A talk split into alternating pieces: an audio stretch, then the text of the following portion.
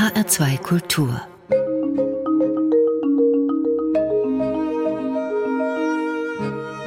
Doppelkopf zu Gast im Studio heute die Schriftstellerin Iris Wolf. Gastgeber ist Thomas Blaul. 1977 ist unser heutiger Gast in Hermannstadt in Siebenbürgen geboren. Im Alter von acht Jahren kam Iris Wolf nach Deutschland über Siebenbürgen, über die Erfahrungen von Iris Wolf in und mit Rumänien und Deutschland wollen wir heute in der Sendung sprechen, wobei wir nicht mit Siebenbürgen beginnen, sondern mit einer anderen Gegend, die zum Teil zumindest auch im heutigen Rumänien liegt und in der es auch eine deutschsprachige Minderheit gibt. Gemeint ist das Banat und die Banater Schwaben, denn dort spielt der letzte Roman von Iris Wolf, Die Unschärfe der Welt, der im vergangenen Herbst bei Klett-Cotta erschienen ist und der für den Deutschen Buchpreis nominiert gewesen war. Mittlerweile sind Buch und Autorin auch mit dem Evangelischen Buchpreis bedacht worden und für ihr Werk erhält Iris Wolf in diesem Jahr auch den Solothurner Literaturpreis. Frau Wolf, lassen Sie uns zunächst bitte etwas klären, was das Banat und die Banater Schwaben anbetrifft, die, obwohl sie so heißen, nur wenig mit den Schwaben aus dem heutigen Baden-Württemberg zu tun haben. Ja, das stimmt. Es ist ja wirklich eigentlich diese ganzen Gegenden, die sind ja unbekannt. Banat oder Siebenbürgen, die wenigsten können das einordnen. Und die Siedlungsgeschichte ist auch eine ganz unterschiedliche. Die Banater Schwaben, die sind erst um 1800 dort angesiedelt worden oder sind dahin. Und sie kamen aus dem Saargebiet, aus Hessen, aus äh, Württemberg. Die Siebenbürger Sachsen, die sind schon länger in diesem Gebiet, also fast 800 Jahre. Wie kam es, dass die Menschen sich dort angesiedelt haben? Also Menschen siedeln ja immer um, wenn sie sich in anderen Gebieten ein besseres Leben erhoffen. Und im anderen Fall werden sie zwangsumgesiedelt, also ob ihres Glaubens oder weil man sie einfach dort nicht haben will. Und das vergangene Jahrhundert ist ja voller solcher Geschichten von Vertreibungen, Migrationsbewegungen, Zwangsmigrationen. Das ist ganz, ganz unterschiedlich. Ihr Roman Die Unschärfe der Welt spielt hauptsächlich im Banat. Sie spannen einen großen Zeitbogen, der sich mit allen Erzählsträngen fast über das gesamte 20. Jahrhundert erstreckt und sogar noch ein bisschen darüber hinaus. Im Kern sind es die Lebenswege von sieben Personen aus einem Banater Dorf, die sie erzählen, Lebenswege, die auf verschiedene Weise miteinander verwoben sind und sich dann auch aus dem Banat wegbewegen. Auch deshalb, weil die Lebensverhältnisse in Rumänien unter Nicolae Ceausescu sehr schwer gewesen sind. Das gewalttätige Regime Ceausescus ist zwar nicht Dreh- und Angelpunkt der Geschichten, die Sie erzählen, Frau Wolf, aber es wirkt unmittelbar in Sie hinein. Auf welche Weise geschieht das? Die Romanhandlung beginnt ja Ende der 60er Jahre und gerade die 60er Jahre, das war eine kritische Zeit, weil da die wirtschaftliche Not groß wurde.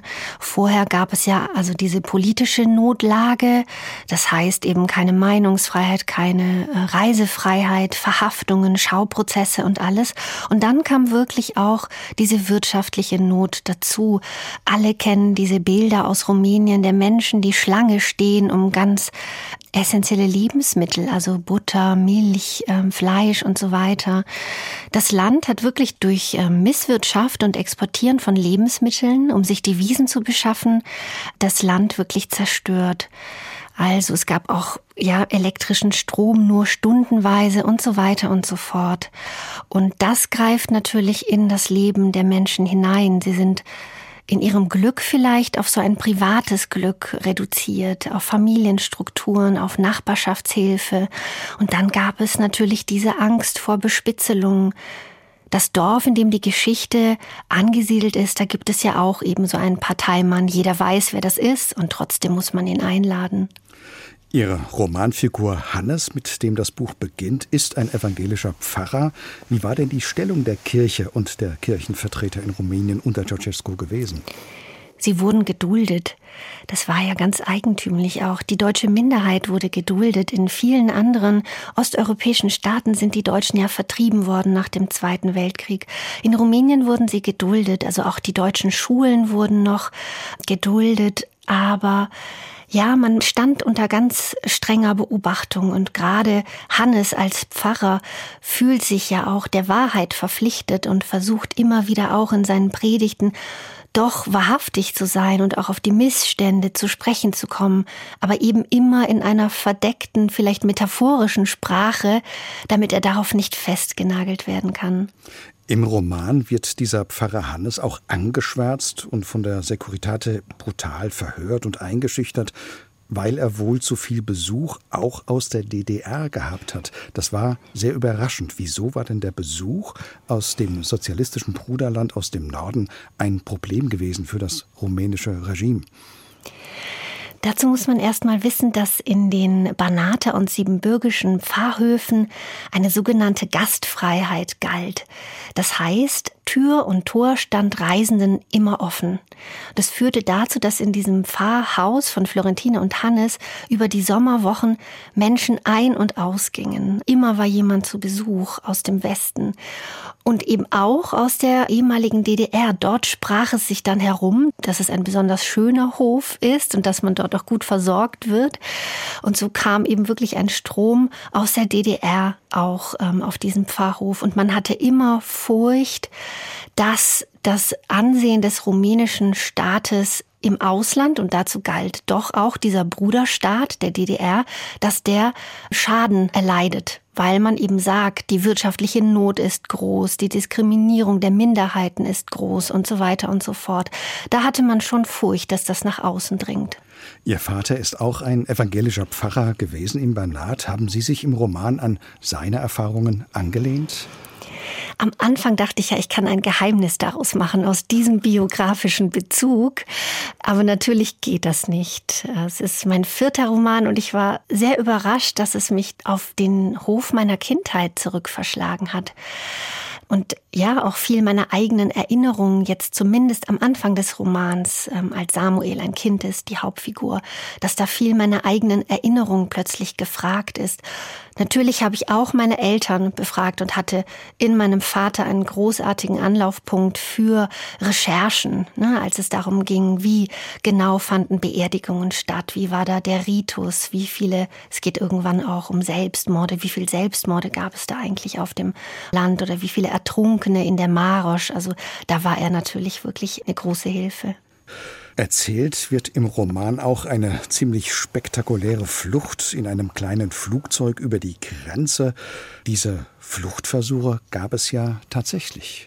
Es gab viele Fluchtversuche. Ich habe mit einigen Leuten gesprochen, die mir ihre Erinnerungen anvertrauen und unter anderem war eben auch so eine Geschichte mit dabei von einer Flucht mit einem Agrarflugzeug. Ich konnte diese Geschichte nirgendwo bestätigt finden.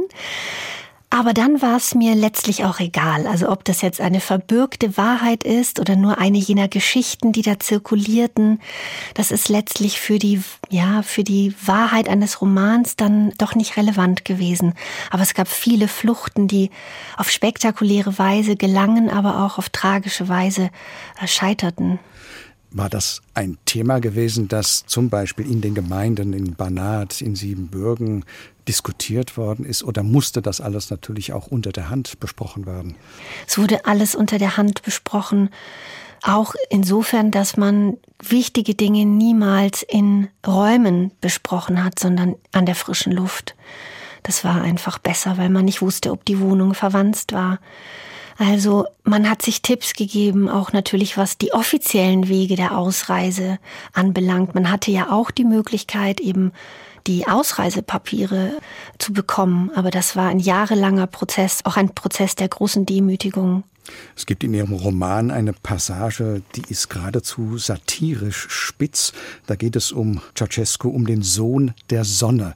Das ist ja eine lyrische Zuschreibung gewesen eines, ja, wie soll man sagen, rumänischen Hofdichters.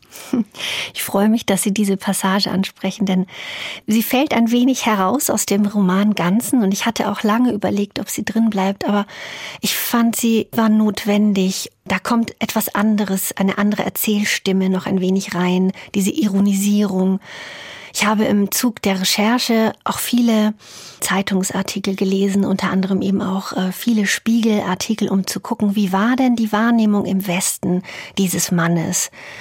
Und dann fielen mir irgendwann diese ganzen Eigennamen auf, Genie der Karpaten, Sohn der Sonne, Titan und so weiter. Das waren Namen, die er sich selbst gegeben hat. Er hat sich ja überhöht und man musste ihn anbeten und anhimmeln. Es war ja wirklich eine große Maschinerie, die da lief. Und da fallen eben all diese Namen in dieser Passage und es demaskiert diesen Mann, es demaskiert sein System und diese Hybris, sich auch noch zuletzt diesen riesen Palast hinzustellen in Bukarest, ein ganzes Viertel abzureißen, während die Bevölkerung hungerte. Dessen waren sich doch auch viele Menschen bewusst, nicht nur die unter dem System gelitten haben, aber ganz besonders in diesen Kreisen hat man doch bestimmt auch darüber hinter vorgehaltener Hand gesprochen, vielleicht sogar in Anführungszeichen belächelt. Meine Erinnerung ist ja eine des Kindes, aber ich habe wirklich noch so Kinderreime im Kopf, wie man schon in der ersten und zweiten Klasse über Ceausescu gelästert hat oder über die Partei. Also es war gang und gäbe, schlecht über ihn zu reden. Der Titel Ihres Romans lautet Die Unschärfe der Welt. Darin zeigt sich die Frau des Pfarrers Hannes Florentine gleich am Anfang einmal verunsichert über die Unschärfe von Aussagen. Und im letzten Kapitel wünscht sich die jüngste ihrer Figuren, Liv, die mit ihren Eltern nach Deutschland gegangen ist, dass nicht alles Täuschung wäre, so flüchtig, taumelnd, vergänglich schön. Sie wünscht sich, dass es etwas Verlässliches, Bleibendes gebe. Frau Wolf, nun erzählen Sie ja in Ihrem Roman aber gerade auch davon, dass in diesen Unschärfen, in diesen Unklarheiten auch Möglichkeiten liegen, nämlich von Veränderungen. Dieser Titel des Romans, der kam sehr spät zu mir. Bei manchen Büchern weiß man immer sofort, wie sie heißen. Und diesen Titel, auf den musste ich lange warten. Und inzwischen weiß ich aber, dass er einen Kern des Buches fasst. Nämlich, wie Sie sagen, alles ist einer großen Veränderung unterworfen. Alles hat aber auch ja, viele Deutungsmöglichkeiten, so eine Unschärfe. Und ich betrachte die Unschärfe eigentlich als, ja, fast als Optik der Weltwahrnehmung, eher ein künstlerisches Sehen.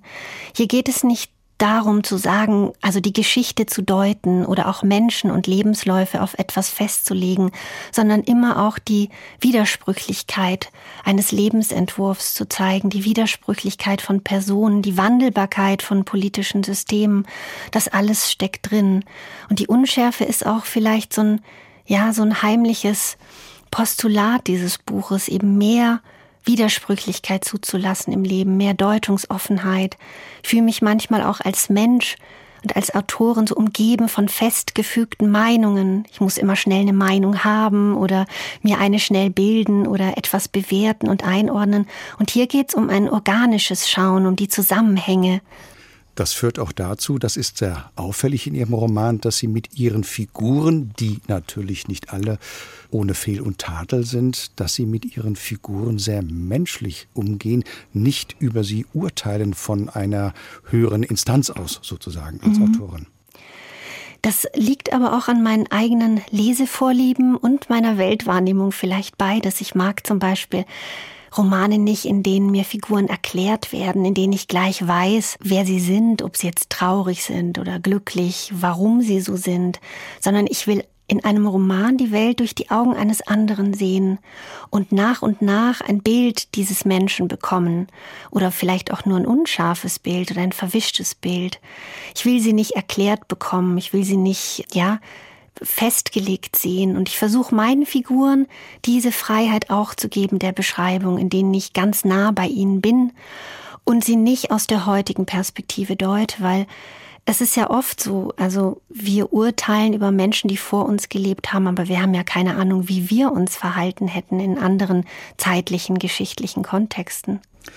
Die Unschärfe der Welt, die Vergänglichkeit der Welt. Nun gibt es aber auch richtig scharf gestelltes und Unvergängliches, zum Beispiel im Bereich der Musik. Und als Beleg dafür haben Sie uns als erstes Musikstück einen wohl ewig guten Song von den Beatles mitgebracht, Frau Wolf, der in Ihrem Roman denn auch einen Kurzauftritt hat. Ja, im Roman gibt es immer wieder so kleine Hinweise, wo man sich eigentlich zeitlich befindet. Also damit gehe ich ganz sparsam um. Ähm, man hat keine Jahreszahl äh, am Anfang des Kapitels.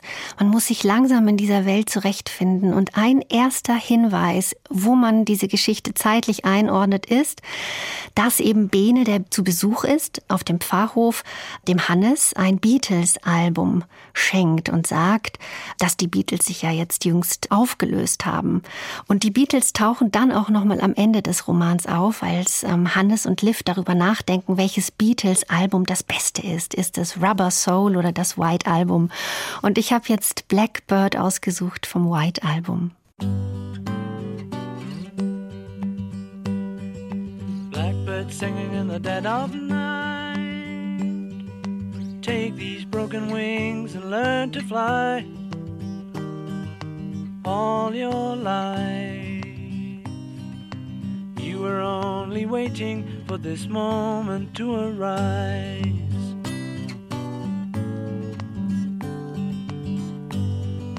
Blackbird singing in the dead of night. Take these sunken eyes and learn to see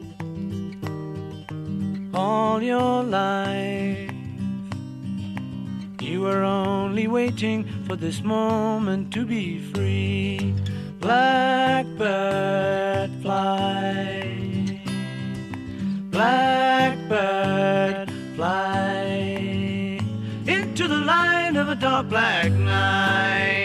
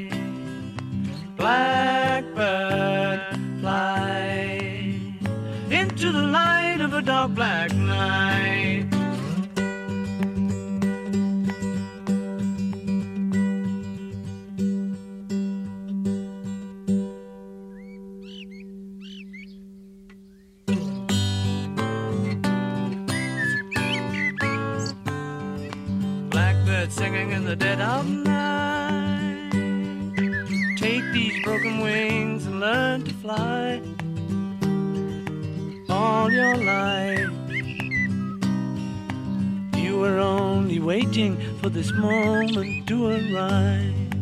You were only waiting for this moment to arise. You were only waiting for this moment to arise. Blackbird von den Beatles aus deren legendären White Album, gewünscht von Iris Wolf, heute zu Gast im Doppelkopf in HR2 Kultur. Mein Name ist Thomas Plaul. Ausgehend vom letzten Roman unseres Gastes, Die Unschärfe der Welt, haben wir das Banat ein wenig kennengelernt. Iris Wolf selbst ist nicht in Banat geboren, sondern in Hermannstadt und das liegt in Siebenbürgen. Auf Rumänisch heißt Siebenbürgen Transsilvania. Mit dieser Benennung können viele Hörerinnen und Hörer gewiss auch etwas anfangen, vor allem über eine literarische Figur, nämlich Dracula. Frau Wolf, hören Sie das hin und wieder hier in Deutschland? Ich erinnere mich, als ich jung war und dann immer sagen musste, woher ich komme, wusste niemand, wo Siebenbürgen ist. Aber wenn ich Transsilvanien gesagt habe, dann konnte ich punkten. Das war dann was Besonderes. Und dann war natürlich gleich diese Vampirverbindung da. Ich habe auch eine Weile wirklich gehofft, als ich jung war, dass es diese Wesen gibt. Zumindest äh, war ich da offen, aber mir ist nie einer begegnet. Immerhin ist es ja eine der Regionen der Welt, die in die Weltliteratur eingegangen ist. Äh, Dracula, der Roman des irischen Autors Bram Stoker, Zumindest also ein literarischer Bezug, Frau Wolf. Ja, auf jeden Fall. Und Rumänien macht ja auch was draus. Ne? Also touristisch gesehen kann man das Dracula-Schloss besichtigen und hat äh, schöne Cocktailbars, wo es dann Dracula-Blut gibt und so weiter. Also man kann auf den Spuren dieser literarischen Figur durch das Land reisen, aber es gibt natürlich auch ganz andere, schönere, vielleicht auch authentischere Spuren. Frau Wolf, die deutschsprachige Minderheit in Transsilvanien sind die Siebenbürgen oder Siebenbürger Sachsen. Die haben aber so wenig mit den Sachsen in Deutschland zu tun wie vorhin die Bernather Schwaben mit den Schwaben. Woher kommt dieser Begriff denn? Die Kolonisten, die im 13. Jahrhundert sich dort angesiedelt haben, die waren aus ganz anderen Regionen, von der Mosel, aus Flandern und äh, noch anderen Gebieten. Und sie bildeten dort so etwas wie eine demokratische Enklave mit eigenständiger Gerichtsbarkeit und wurden dann unter diesem lateinischen Namen Saxones zusammengefasst. Transsilvanien heißt übertragen jenseits der Wälder. Wo kommt denn der Name Siebenbürgen her? Die ersten äh, Städte, die gegründet wurden, das waren eben auch zum Beispiel Hermannstadt, das waren sieben große Städte. Das führte dann dazu, dass es so genannt wurde und eben auch diese sieben Burgen bis heute auf dem Wappen zu sehen sind. Die Siebenbürger Sachsen sind die älteste deutschsprachige Gemeinschaft außerhalb Deutschlands, deren Geschichte bis ins 12. Jahrhundert zurückgeht. Frau Wolf, da gibt es ja verschiedene Ansiedlungsmythen. Wieso sind damals schon im 12. Jahrhundert Menschen aus diesem Dreieck Köln, Trier, Lüttich ins heutige Rumänien gegangen? Mhm. Sie hatten dort Rechte und Freiheiten, die im damaligen Europa ihresgleichen suchten. Also man muss sich vorstellen, sie hatten eine eigenständige Gerichtsbarkeit, sie hatten eine Selbstverwaltung, sie waren nur dem ungarischen König unterstellt, es gab keinen Adel, dem sie untertänig waren. Sie haben eines der frühesten Schulwesen in Europa auf die Beine gestellt. Also es war wirklich ein besonderes Gebiet und auch eine besondere Freiheit, die sie genossen und auch lange über die Jahrhunderte versucht haben, an dieser Freiheit und Selbstverwaltung auch festzuhalten. Auf lange Sicht ist es nicht geglückt. Haben sich die sieben Bürgen über die Jahrhunderte hinweg selbst denn immer als eine deutsche oder deutschsprachige Minderheit verstanden oder nicht später dann doch als Rumänen mit einem historisch deutschen Hintergrund? Nein, es war so, dass sie sich immer nach Deutschland orientiert haben. Über all die Jahrhunderte war Deutschland sozusagen das Mutterland und die deutsche Kultur, an der wurde festgehalten. Es gab ja auch eben deutsche Kindergärten und Schulen. Man hat sich immer nach Deutschland und auch nach Österreich orientiert. Man ging hin zum Studium nach Berlin oder Wien. Und Siebenbürgen fiel ja zusammen mit anderen Regionen erst nach dem Ersten Weltkrieg an Rumänien.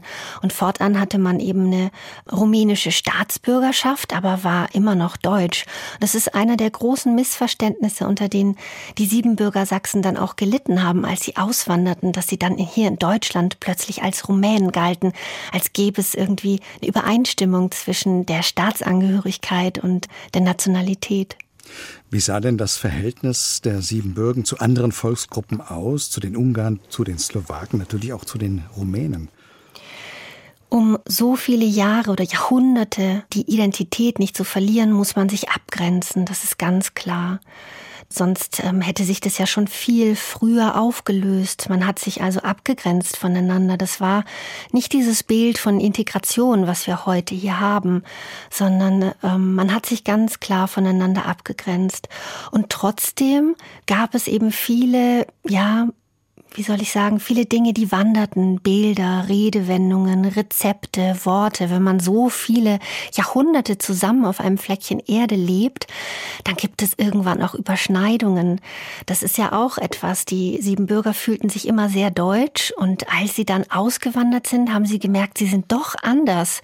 Also sie sind doch, ich sag's mal, irgendwie balkanisiert worden. Es unterscheidet sie etwas von den Deutschen. Es ist ja immer eine Frage der Wahrnehmung. Wie sind denn die sieben Bürgen dann in Rumänien wahrgenommen worden, als Deutsche auch mit den entsprechenden Charakteristika später?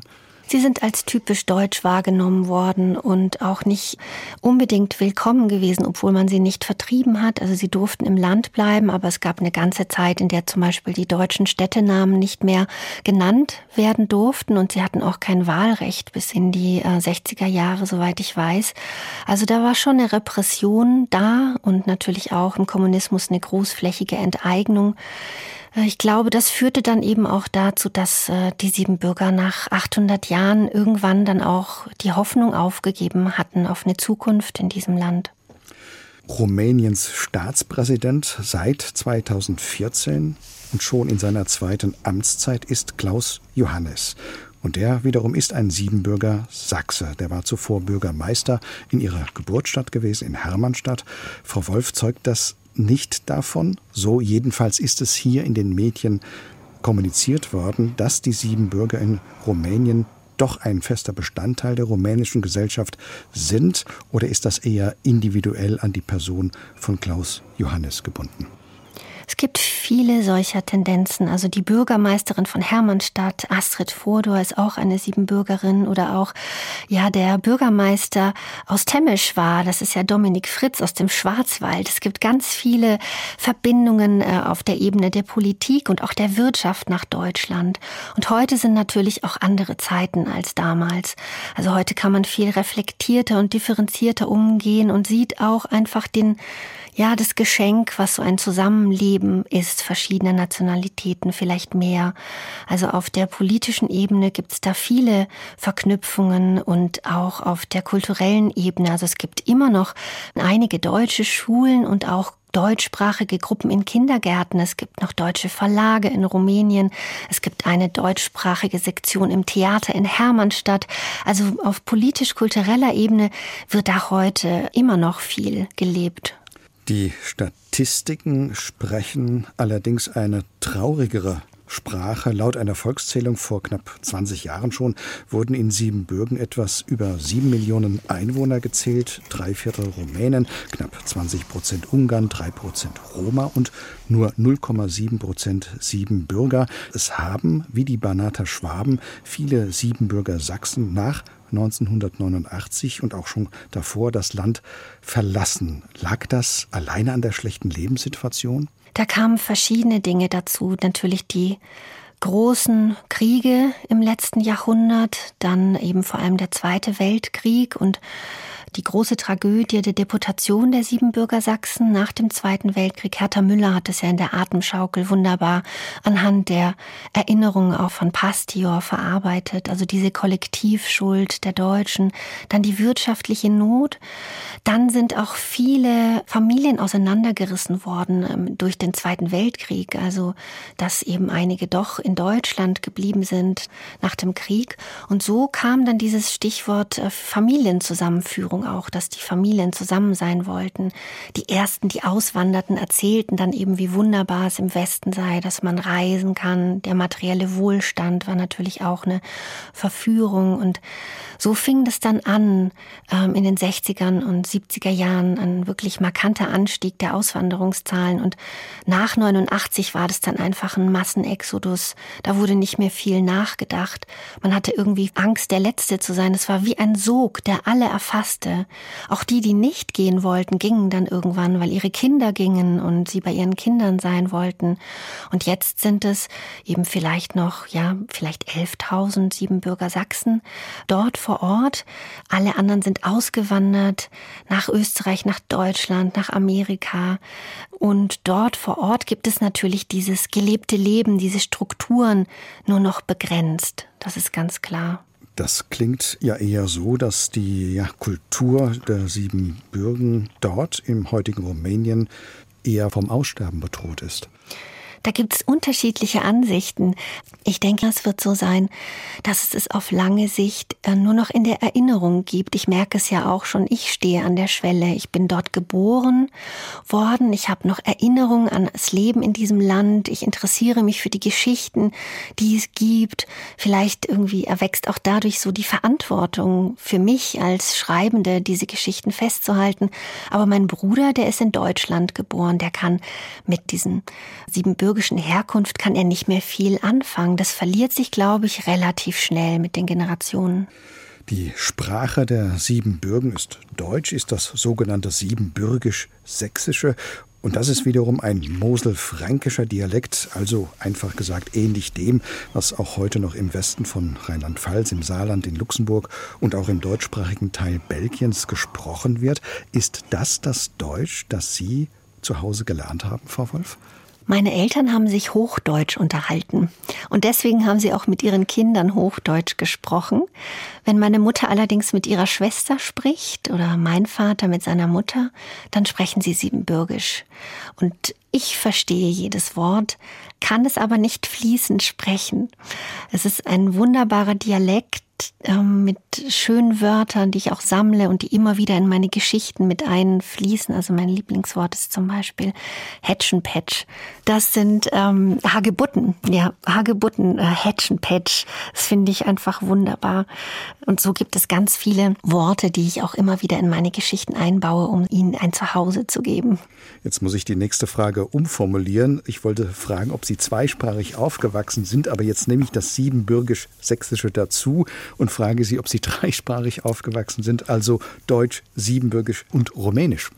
Rumänisch war die Sprache der Straße. Also wir hatten ganz tolle Nachbarn, die wir auch heute noch besuchen, Rumänen. Das war meine beste Freundin Diana. Und mit ihr habe ich Rumänisch gesprochen und auch Rumänisch gelernt, weil ich war ja auf einer deutschen Schule und zu Hause haben wir Deutsch gesprochen. Aber das Rumänische hat zu mir gehört. Ich habe es dann verloren, als wir auswanderten, haben meine Eltern nicht darauf geachtet, dass sie ab und zu mit mir sprechen auf Rumänisch. Sie hatten dann andere Probleme natürlich erstmal hier anzukommen. Sie haben die Sprache nicht verloren. Sie war einfach gefestigt, anders gefestigt als jetzt bei mir. Wir reden gleich weiter über die Siebenbürgerin Iris Wolf und den Weg, den sie in Deutschland eingeschlagen hat. Ihr Lebensweg, beziehungsweise vor allem der ihrer Eltern und so vieler Siebenbürger ist ja wahrlich kein einfacher. Haben Sie uns deshalb als zweiten Musikwunsch einen viel gut Titel mitgebracht worden? Wissen Sie eigentlich, wie schwer es ist, drei Titel auszusuchen? Nur drei. Das sagen viele Doppelkopfgäste. Und ähm, ich habe dann einfach meinem Bauchgefühl vertraut und habe gesagt, ich nehme drei Oldies, obwohl ich nicht jetzt nur Oldies höre, sondern auch ganz andere Musik. Aber bei Nina Simone, dieses Lied ist einfach so wundervoll poetisch, weil sie die Vögel anruft, die Sonne, den Wind, die Fische, die Sterne, um einen neuen Tag zu würdigen und auch die Freiheit, die jeder Tag hat. Und das finde ich einen wunderbaren Gedanken, dass man jeden Morgen ein kleines Stückchen, einen Anfang geschenkt bekommt und vielleicht auch eine Dankbarkeit empfinden kann für all das, was uns umgibt. Birds flying high, you know how I feel. Sun in the sky,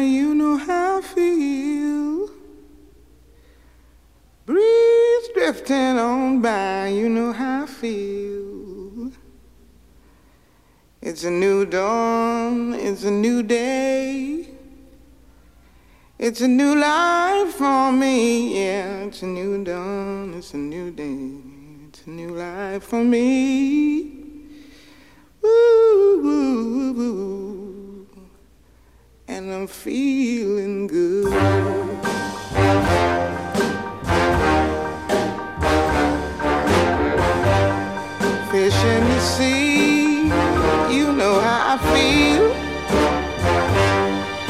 River running free. You know how I feel. Blossom on the tree. You know how I feel.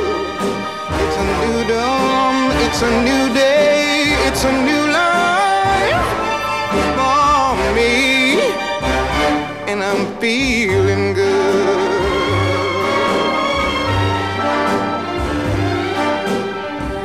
dragonfly out in the sun. You know what I mean, don't you know? Butterflies all having fun. You know what I mean? Sleep in peace when day is done. That's what I mean. And this old world is a new world and a bold world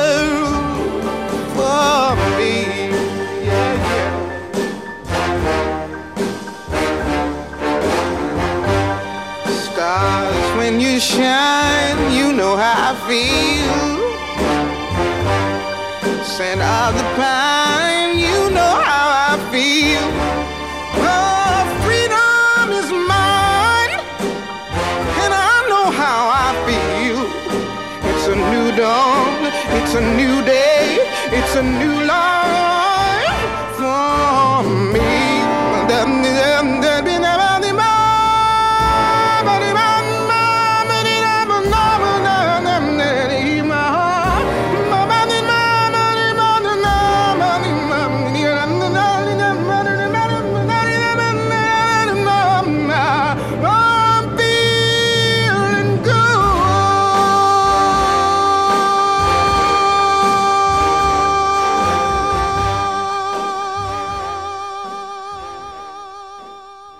Das war Nina Simone mit Feeling Good, gewünscht von Iris Wolf, heute am HR2 Doppelkopftisch zusammen mit Thomas Plaul.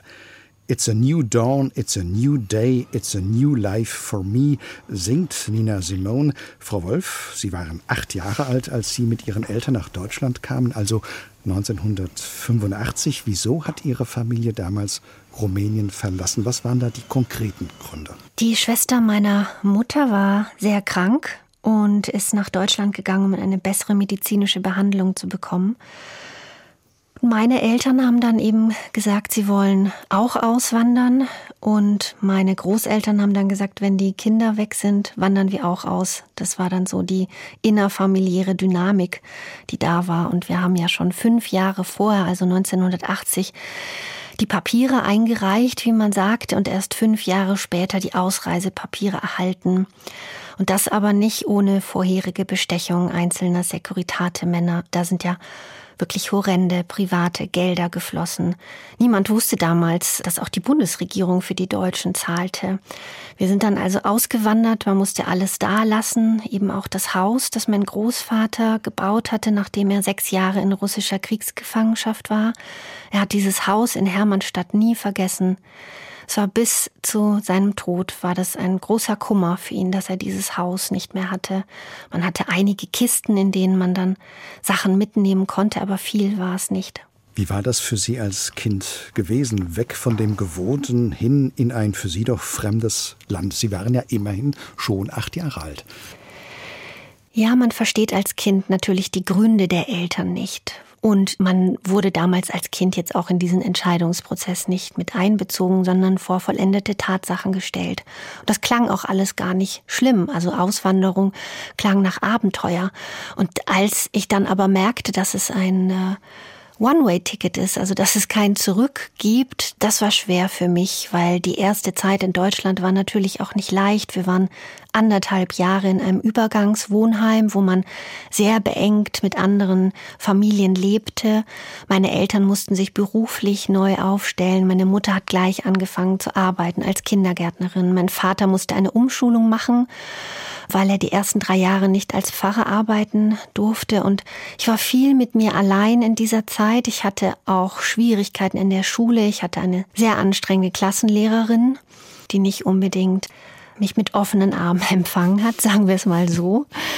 Und es fiel mir schwer, Anschluss zu finden und auch zu begreifen, warum dieses eine Leben gegen das andere eingetauscht worden ist, weil ich gehörte von einem Tag auf den anderen nicht mehr dazu und ich habe auch nicht verstanden, was wichtig ist in Deutschland. Es waren einfach andere Dinge wichtig, es gab andere Regeln und ich habe eine Weile gebraucht, bis ich die verstanden habe. Sie leben heute in Freiburg. Was waren denn Ihre Stationen in Deutschland gewesen?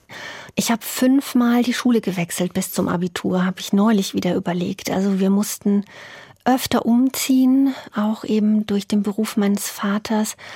Und ich musste mich immer wieder in einer neuen Schulklasse, in einer neuen Schule, in einer neuen Stadt einfinden. Das war nicht leicht. Im Nachhinein habe ich dadurch vielleicht so die Fähigkeit, dass ich mich schnell auf Dinge einlassen kann, dass ich mich schnell einfinden kann, dass ich auch schnell Kontakt knüpfen kann. Aber dieses immer wieder von neuem Anfangen, das war so die Konstante in meinem Leben. Und ich glaube, so ein Gefühl des Ankommens hatte ich zum ersten Mal im Studium in Marburg.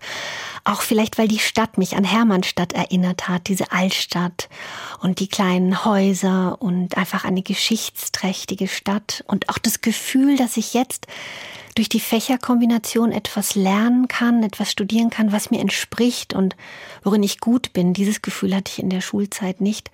Und nach Marburg ging es dann nach Marbach ans Deutsche Literaturarchiv und von dort dann nach Freiburg. Also in Hessen waren Sie auch gewesen, mhm. unser heutiger Gast im HR2 Doppelkopf in Marburg. Sie haben dort deutsche Sprache und Literatur, Religionswissenschaft sowie Grafik und Malerei studiert. Wann oder wieso sind Sie denn zum Schreiben gekommen? Relativ spät eigentlich. Und ohne dass ich jetzt heute behaupten könnte, ich wollte schon immer schreiben oder das äh, wäre ein klares Zukunftsbild gewesen, das war es nicht. Ich habe aber schon immer gelesen. Also Bücher sind mein Zugang zur Welt gewesen.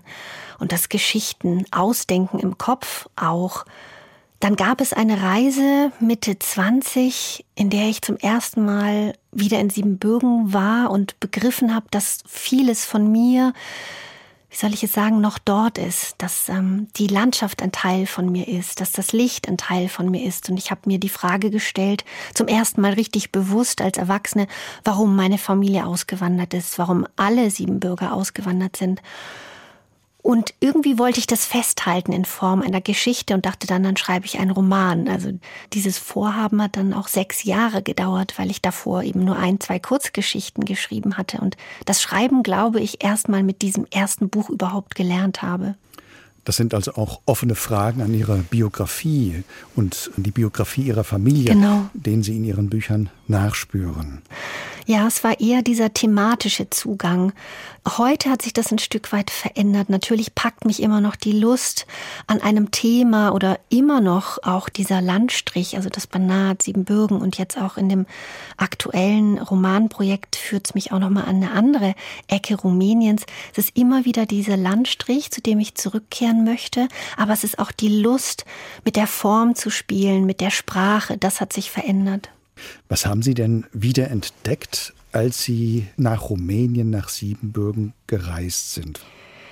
Wenn ich heute hinfahre, dann kann ich es eigentlich nicht ohne eine Spur Traurigkeit auch tun, so eine Reise, weil man reist durch dieses Land und sieht eben auch, ja, wie die ganzen Dörfer auch verfallen oder die Kirchenburgen.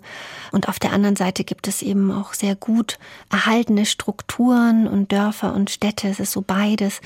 Es ist irgendwie so, ja, wie eine Kulisse teilweise, durch die jetzt ein ganz anderes Leben pulsiert. Also die Landschaft ist noch gleich, das Licht ist gleich, die Gerüche sind gleich, die Geschmäcker, aber die Menschen sind eben fort, ein Großteil der Menschen, so die das Leben ausgemacht haben. Aber man kann auch jetzt so viele Dinge entdecken und die, die Landschaft ist einfach großartig, viel unberührter noch als hier. Gibt es denn etwas, von dem Sie sagen, da hat Siebenbürgen Sie geprägt?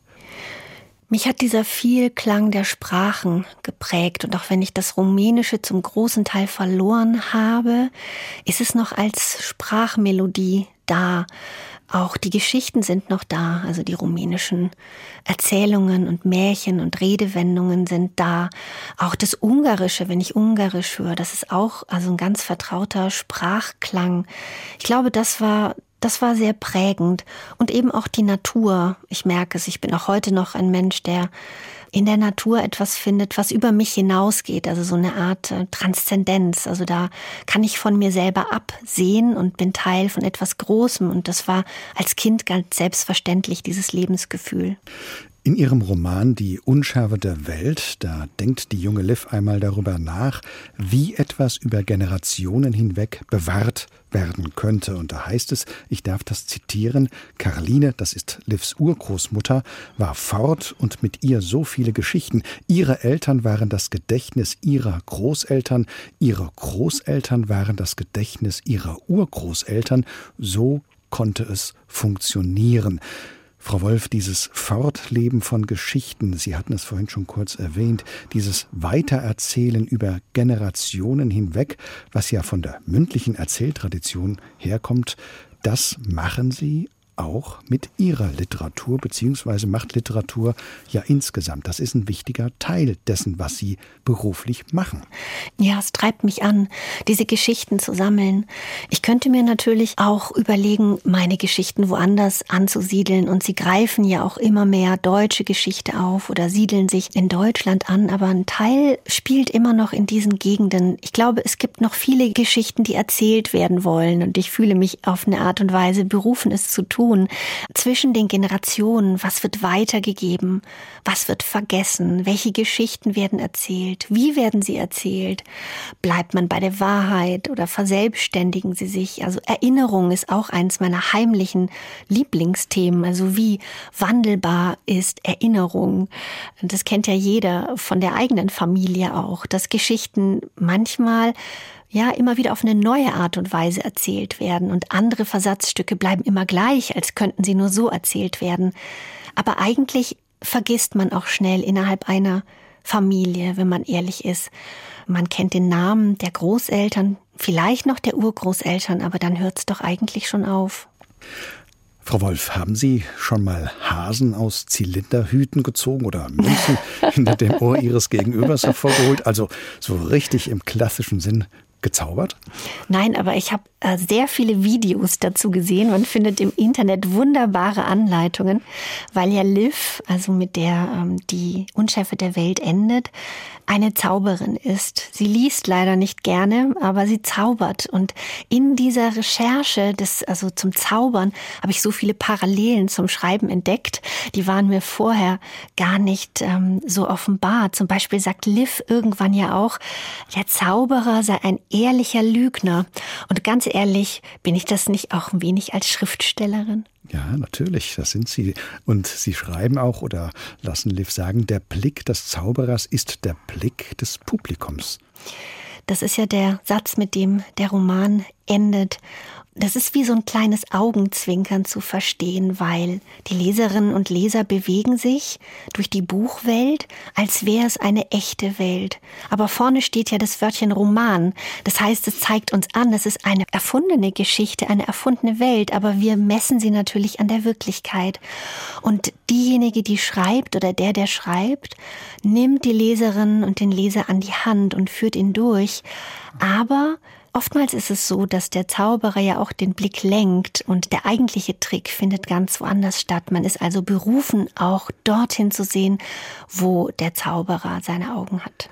Die schreibende Zauberei auch von Iris Wolf ist allerdings nicht ganz unproblematisch. Jetzt gibt es eine Warnung, denn in die Unschärfe der Welt lernen wir auch, dass man beim Lesen zwar viel herumkommt, dabei aber leider nicht allzu viele Kalorien verbraucht. Frau Wolf, Leserinnen und Leser sollten also auch auf ausreichend Bewegung achten während des Lesens bzw.